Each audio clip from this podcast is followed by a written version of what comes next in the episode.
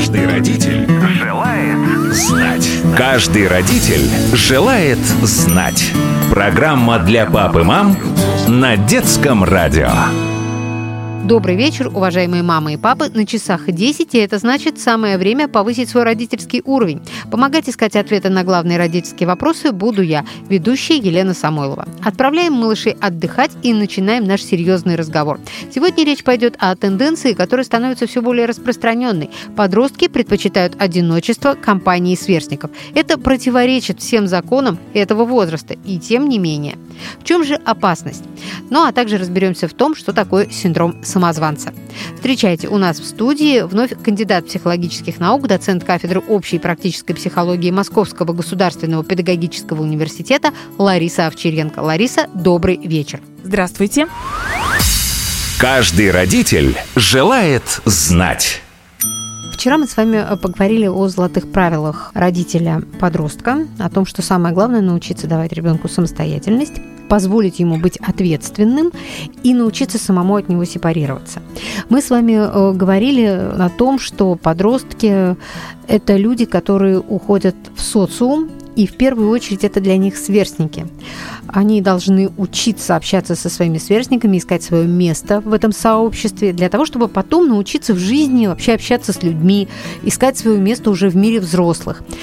Но ведь не всегда подросток очень хочет общаться со сверстниками. Это вызывает чаще всего у родителей тревогу. Хотя это удобно. Ребенок, сидящий дома под присмотром мамы, папы, не набедокурит, он не утащит ту самую шоколадку, о которой мы с вами говорили, да, он не попадет под дурное влияние. Очень удобно. Но, наверное, в этом мало хорошего. Несмотря на то, что это так удобно, и он вроде бы защищен от опасностей, которые ожидают а, подростка. Конечно, да. Такой подросток, который сидит дома, чаще всего, если мы говорим, что он сидит дома, то сейчас это сидит дома, играет, э, да, или занимается, или как-то взаимодействует с компьютерами, действительно очень часто играет, а, либо делает что-то, а, может быть, и конструктивное, да, кроме игры, но, тем не менее, когда он лишен такого, лишен общения, да, и лишен взаимодействия с другими. Сейчас это действительно очень часто встречающаяся ситуация. Я не могу сказать, что это прям какая-то тенденция, да, вот что называется в популяции подростков, нет, но такая крайность есть, и вот по запросам родителей, да, на работу с подростками мы это встречаем все чаще и чаще. И мы с коллегами делимся о том, что такие подростки действительно а, встречаются. И родители, конечно же, это беспокоит, что да, это удобно, он прекрасно тихий, робкий, да, ребенок, который сидит дома и что-нибудь там прекрасно конструирует за компьютером, он владеет им виртуозно, да, он, может быть, действительно не только играет, хотя и зависимость игровая, геймерство тоже Э, есть и есть проблема в подростковой среде. Но мы сейчас в большей степени, да, все-таки о тех подростках, которым хорошо э, самим собой и которые не проходят вот эту социализацию, да, в среде сверстников. И, конечно, мы здесь говорим о том, что в целом это проблема. Почему? Потому что задача возраста все-таки этот процесс социализации в среде сверстников пройти для последующей, более успешной социализации, адаптации вообще фактически в любых новых условиях, да, в которые только попадает а, взрослый человек. Это действительно задел на взрослую жизнь, когда я умею устанавливать отношения в социуме, близкие отношения, деловые отношения и так далее. А Могу отстаивать себя. Да, конечно, что тоже конечно, важно. да, безусловно, приобретение определенной личностной позиции, которую я могу нести, да, которую я могу транслировать, все это действительно так или иначе оформляется в подростковом возрасте.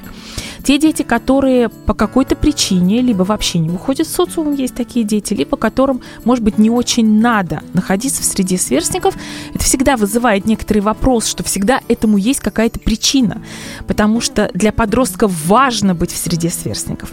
Это задача психики, это необходимые условия для развития, с одной стороны, и с другой стороны, это потребность быть частью вот этой вот референтной, эталонной, значимой группы, это действительно потребность подростковая.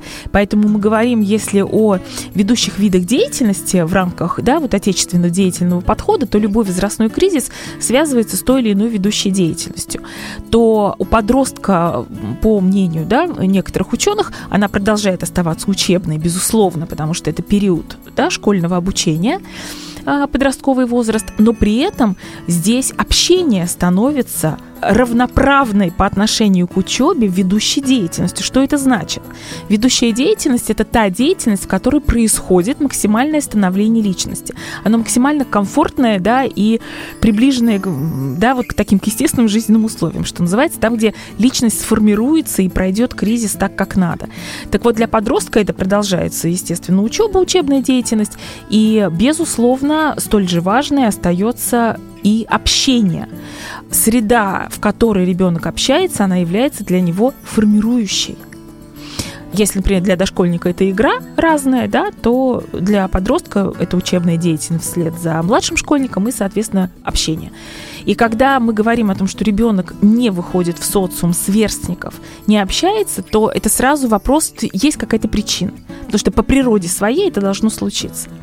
Это, с одной стороны, одна позиция. Вторая позиция а, заключается в том, что действительно мы все очень разные да, и если я, например, такая экстраверсированная, я общительная, я демонстративная, сейчас я называю некоторые характеристики личности, которые характеризуют мой уровень коммуникативности, и мне надо много общаться, да, я вот, наверное, не стала бы специалистом своего профиля, если бы я не любила общаться, если бы у меня не было такой потребности, я бы ее не реализовывала бы всю жизнь, в том числе в своей профессиональной деятельности. Потому что даже среди моих коллег-психологов есть те, кто никогда не выйдут в эфир вот так, да, они прекрасно выполняют свои функции, они прекрасные, например, психологи и исследователи, но им не надо столько общения.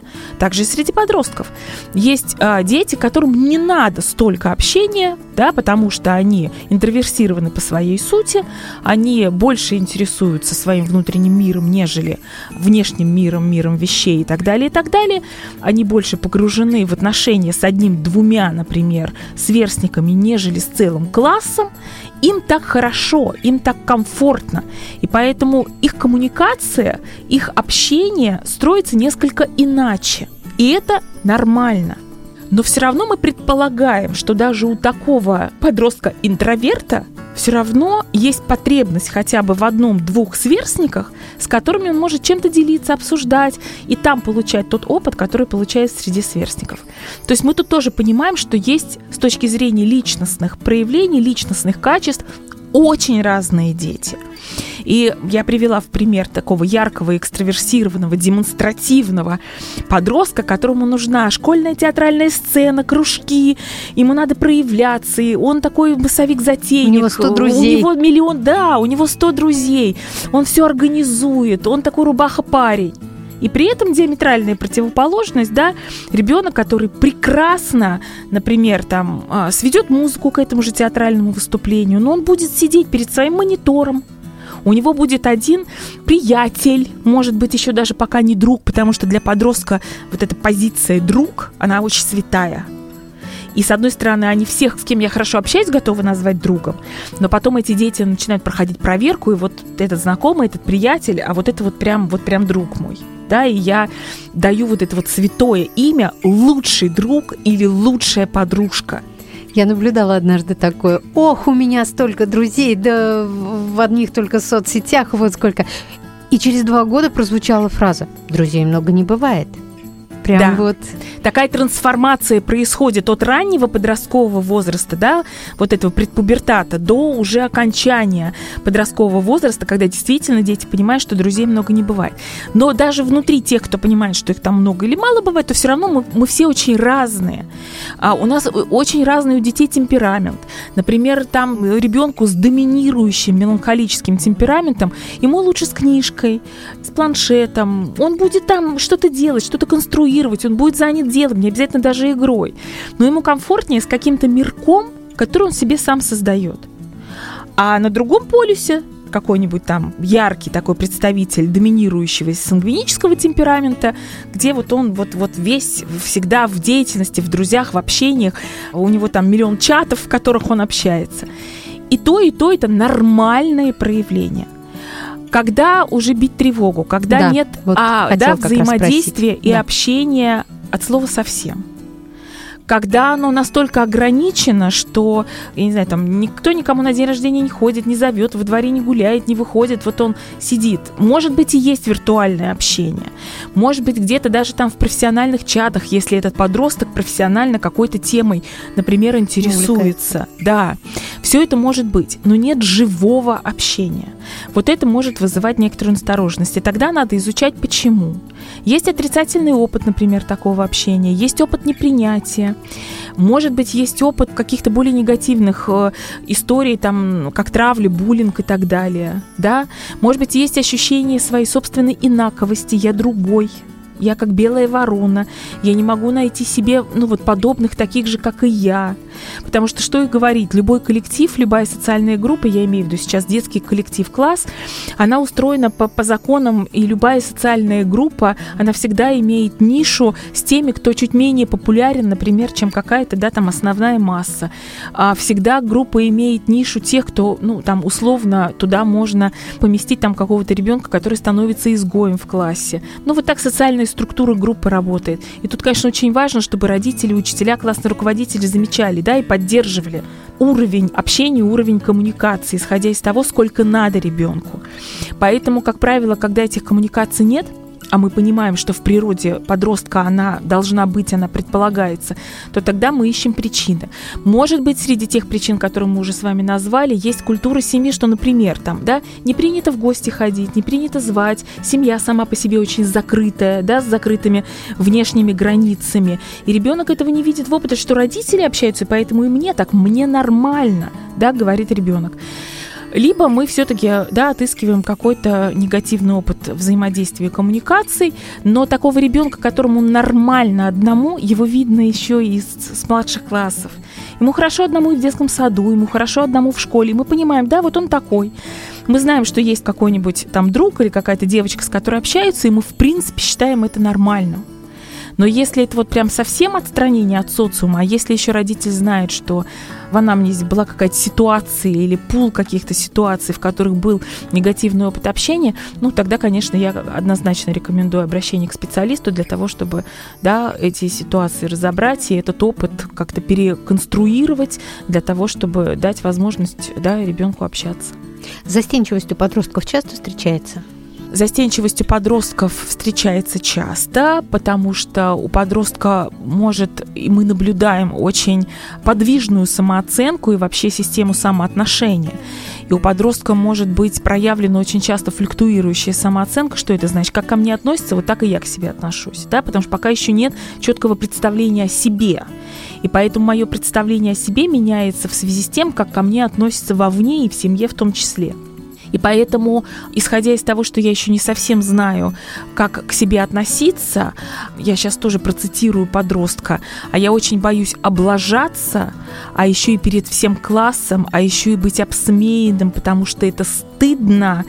И вот здесь как раз вот эта застенчивость может проявляться как личностное качество, а может уже быть приобретенным, когда я имела негативный опыт, например, я читала там стихотворение перед всем классом, ошиблась как-нибудь смешно, и весь класс смеется, а мне стыдно, а я, например, девочка, а есть в классе мальчик, которому я хочу понравиться, а надо мной весь класс смеется, да, и я вот этот опыт весь э, интегрирую, мне кажется, что я какая-то не такая, и моя застенчивость в данном случае становится защитой защитной, как такой механизм невозможности самопроявиться, предъявить себя, да, и потом во взрослости это может вылиться, ну, я думаю, что радиослушателям известен сейчас этот феномен на слуху, то, что мы называем синдром самозванца модный очень термин. Давайте о нем немножко поговорим. Только единственное, я хотела спросить, а бывает у подростков такое, знаете, я наглый от застенчивости? Есть же такая расхожая фраза? Есть такое, да, когда меня ругают, а я смеюсь, и учителя говорят, да что ты смеешься, ты, ты тут такое натворила, а тебе вообще смешно? А ребенок смеется от того, что ему жутко страшно, или от того, что он вообще не знает, как совладать с собой. И смех как защитная реакция, и застенчивость как защитная реакция. Но для того, чтобы, да, это, знаете, как реакция на реакцию. И тогда я уже иду во всю самую большую наглость вообще своего поведения, да, и ее проявляю для того, чтобы не показать, что я сейчас жутко стесняюсь. Опять же, потому что в аудитории есть кто-то, перед кем я не хочу так проявиться. И поэтому бывает и наглость такая, и какое-то, да, такое резонерство подростковое, когда я хочу показаться взрослее, умнее, там, с большим чувством юмора, чем это есть у меня на самом деле, да, и поэтому иногда и хамлю, а сейчас я от имени подростка говорю, да, того, что жутко боюсь и стесняюсь, и не знаю, что с этим делать. А в подростковом возрасте люди еще не готовы к самоиронии. Ну, потому что ведь иногда мы можем сами над собой посмеяться и таким образом защитить себя от э, насмешек всех остальных. И тогда люди к этому начинают относиться как к какой-то шутке. И ты выглядишь вроде бы неплохо. И отношение к тебе не меняется. Вот у подростков с этим сложнее, наверное. Они еще так не умеют. Сложнее. Осознанно они пока этим пользоваться не умеют. Это придет чуть позже, да, когда вот этот опыт уже появится, и там, где реально можно вместе с другими над собой улыбнуться. Ну, ты оговорился в стихотворении, да. ничего же страшного. Да, ничего страшного. Мир, да, э, ночь с днем в этом смысле никак не поменяется. Но это осознание придет чуть позже. А пока жутко стыдно.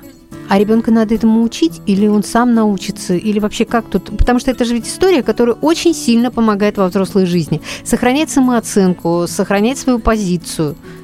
Этому действительно ребенка надо учить. Это тоже такая семейная культура, как в семье к этому относятся, как родители на это реагируют. Умеют ли родители по-доброму подшутить? И, уважаемые родители, я сейчас это подчеркиваю. Почему? Потому что если это уже сарказм, или излишняя ирония, когда родитель хочет вроде бы поддержать своего ребенка, но это выглядит как некоторое такое издевательство над ребенком, то потом это может перейти в пассивную агрессию у ребенка, когда ребенок тоже так научится иронизировать, он будет иметь прекрасное чувство юмора, но это все будет превращаться в вербальную агрессию. Ну, он станет токсичным человеком. Ну, фактически, да, говоря современными терминами, да, из научно-популярной психологии, да, он станет токсичным для других, и он будет защищаться.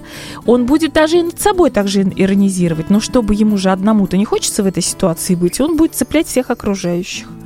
И поэтому, да, потом, да, это будут называть пассивной агрессией, да, и э, проявленной вербальной агрессией.